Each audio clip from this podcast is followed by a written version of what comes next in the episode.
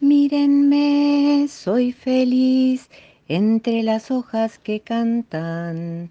Cuando atraviesa el jardín el viento en monopatín.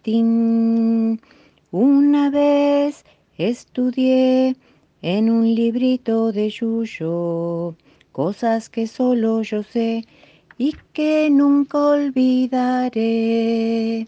Aprendí que una nuez es arrugada y viejita, pero que puede ofrecer mucha, mucha, mucha miel.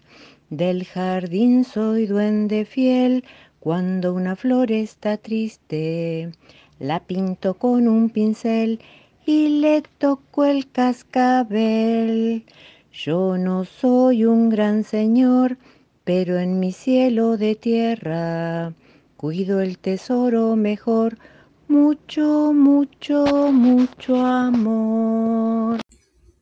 El país de la geometría, un cuento de María Elena Walsh contado por Fer Iñarreiraegui. Había una vez un amplio país blanco de papel. El rey de este país era el compás. ¿Por qué no? El compás.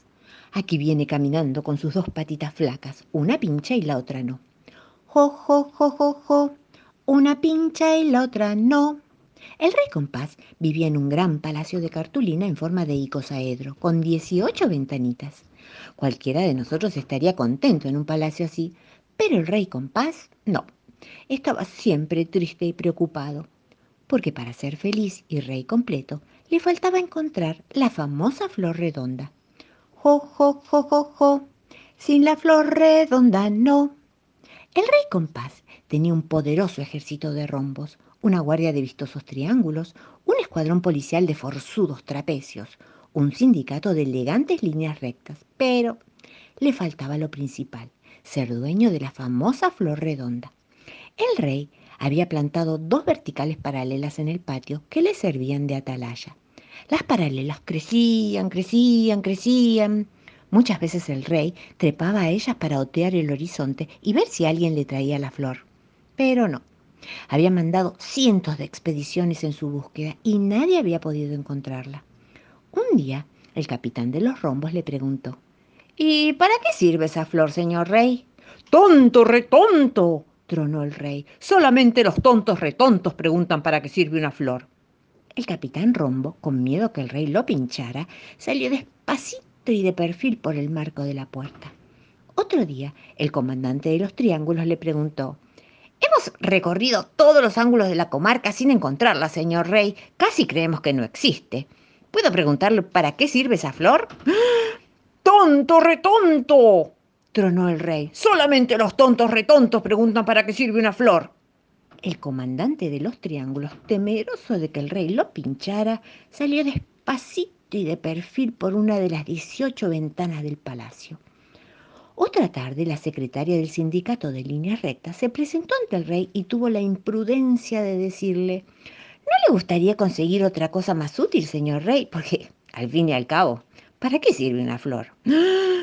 ¡Tonta, retonta! tronó el rey. Solamente las tontas retontas preguntan para qué sirve una flor. Pobre señorita línea recta, temerosa de que el rey la pinchara, se escurrió por un agujerito del piso. Poco después llegaron los trapecios, maltrechos y melancólicos después de una larga expedición. ¿Y? ¿Encontraron la flor redonda? preguntó el rey impaciente. Ni rastros, Majestad, ¿Y qué diablos encontraron? Cubitos de hielo, tres dados, una regla, una cajita. ¡Harto! Estoy harto de ángulos y rectas y puntos. Son todos unos cuadrados. Esto insultó un poco a los pobres trapecios. Estoy harto y amargado. Quiero encontrar la famosa flor redonda. Y todos tuvieron que corear la canción que ya era el himno en la comarca. Sin la flor redonda no, Jo, jo, jo, jo, jo, sin la flor redonda no. Los súbditos del rey, para distraerlo, decidieron organizar un partido de fútbol. Las tribunas estaban llenas de puntos alborotados, los rombos desafiaban a los triángulos. En fin, ganaron los triángulos por 1 a 0. Mérito singular si se tiene en cuenta que la pelota era un cubo. El capitán de los rombos fue a llorar su derrota a un rincón. El comandante de los triángulos, cansado y victorioso, se acercó al rey. ¿Y? ¿Le gustó el partido, Majestad? Va, va, dijo el rey distraído, siempre con su idea fija. No perdamos tiempo con partidos. Mañana salimos todos de expedición. Mañana. Pero estamos muy cansados, señor rey. El partido duró siete horas. Usted no sabe cómo cansa jugar con una pelota en forma de cubo. ¡Tonto, retonto! Mañana partimos. A la mañana tempranito, el rey pasó revista de sus tropas. Había decidido salir él mismo a la cabeza de la expedición. Rombos, cuadrados, triángulos, trapecios y líneas rectas formaban fila, muertos de sueño y escoltados por unos cuantos puntos enrolados como voluntarios. Allá se van, todos en busca de la famosa, misteriosa y caprichosa flor redonda. La expedición del rey compás atravesó páginas, cuadernos desolados, ríos de tinta china, espesas selvas de viruta de lápiz, cordilleras de goma de borrar, buscando siempre, buscando a la dichosa flor. Registraron todos los ángulos, todos los rincones, todos los vericuetos, bajo el viento, bajo la lluvia, el granizo, la resolana. Me doy por vencido, dijo por fin el rey. Quizás ustedes tenían razón y la dichosa flor redonda no exista. Quizás no eran tan retontos como yo pensaba. Volvamos a casita. Cuando volvieron, el rey se encerró en su cuarto, espantosamente triste y amargado. Al rato entró la señora Línea a llevarle una sopita de tiza y se preocupó mucho al verlo tan triste. Ay, señor rey, le dijo para consolarlo, ¿no sabe usted que es mucho mejor cantar y bailar que estar amargado? Cuando la señorita Línea se hubo deslizado por debajo de la puerta, el rey, que no era sordo a los consejos, dijo, Bueno, probemos. La la la la la, la la la la. Y cantó y bailó un poquito. Bailando, bailando, bailando, descubrió sorprendido que había dibujado una hermosa flor redonda en el piso de su cuarto y siguió bailando y bailando y dibujando flores y más flores redondas que pronto se convirtieron en un jardín. Jo, jo, jo, jo, jo. Y la flor la dibujó. Escuchen, señores, esta triste historia que llevo en el pensamiento de lo que ocurría, de lo que ocurría en un descarrilamiento. Un tren que corría por una ancha vía de pronto se fue a estrellar contra un aeroplano que allá por el llano volaba sin descansar. Todo esto sucedía sin saber cómo ni cuándo y la máquina seguía pita, pita, caminando. Imi, el niño esquimal, un cuento de Karin Littlewood contado por Fer Iñarreiraegui. Imi es un niño esquimal. ¡Qué frío hacía! Soplaba un viento gélido y no cesaba de nevar. Imi miró a su alrededor, pero lo único que podía ver era un mundo helado y blanco. Imi hizo un agujero en el hielo y se puso a pescar para la cena. Solo uno más, por si viniera alguien, pensó, aunque no solía tener visitas. En lugar de un pez, al final del hilo de pescar encontró un pajarito de madera. Era precioso, jamás había visto tantos colores. Se lo colgó en el collar, al lado de su osito blanco. Al día siguiente, Imi pescó una flor roja. Después, una estrella de mar naranja, una hoja verde, una pluma morada, y poco después su iglú era lo más brillante del lugar. Como se podía ver a kilómetros de distancia, al poco tiempo empezaron a llegar visitantes de todas partes que lo observaban maravillados. Desde entonces no hubo día que no se quedaran a cenar y llenaron aquellas largas y oscuras noches con historias de tierras lejanas. El mundo de Imi se había convertido en el lugar mejor y más repleto de luz y colores de todo el mundo. Un día el hielo empezó a derretirse había llegado la hora de partir. Pero justo cuando Imi estaba por irse, se detuvo y se llevó la mano al collar. Sacó el osito blanco y lo lanzó al agua con suavidad. Después dio media vuelta y se fue. Muy lejos de allí, un niño caminaba por la playa. Llevaba en las manos las cosas más brillantes que ha encontrado y las lanza a las olas y se pregunta, como de costumbre, ¿a dónde irán a parar? Pero esta vez le llama la atención algo que brilla en la arena. Es un osito blanco muy bonito. Lo levanta, lo sujeta en sus manos y después se lo cuelga en el cuello, donde tiempo atrás llevaba un pajarito de madera. Cerco en la luna, agua en la laguna. Viento del este, lluvia como peste. Si cantan los gallos entre nueve y diez, agua cierta es. La neblina del agua es madrina y del sol vecina.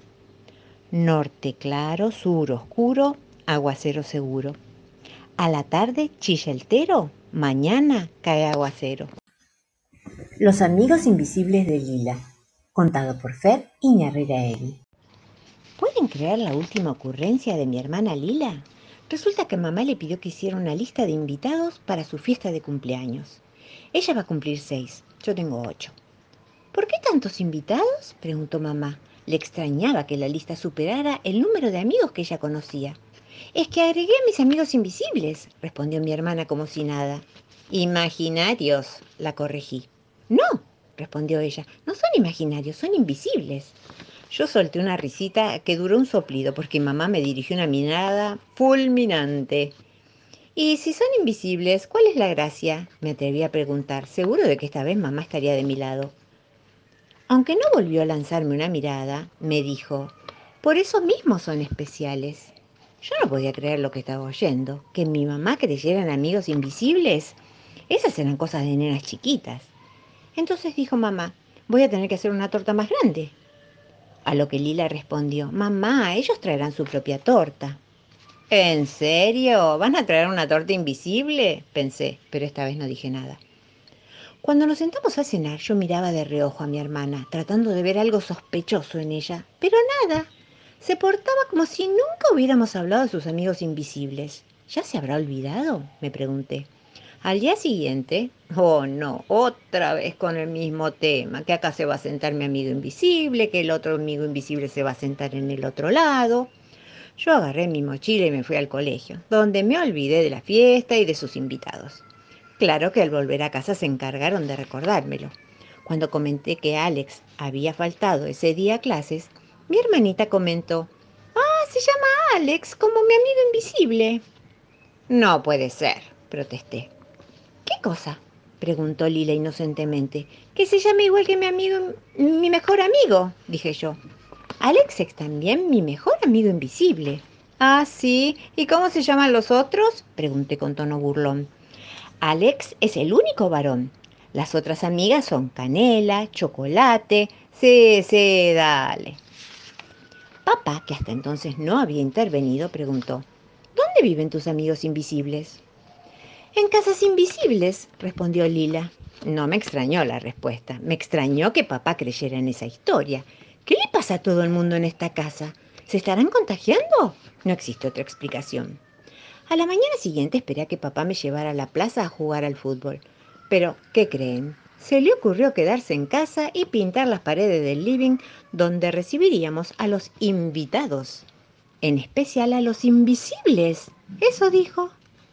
Esta historia ya me estaba poniendo nervioso, así que decidí pensar en otra cosa y ocuparme de mis cosas. Aguanté como 15 minutos sin decir nada hasta que llegó la tía Aska a visitarnos. ¿Y de qué creen que hablaron durante la comida? Exacto, de los invitados invisibles. Para mi felicidad llegó el lunes. Escuela, sí, tarea, sí, ni una palabra de la fiesta. Pero el martes mamá me pidió que la ayudara con las compras. Uf, finalmente llegó el día tan esperado.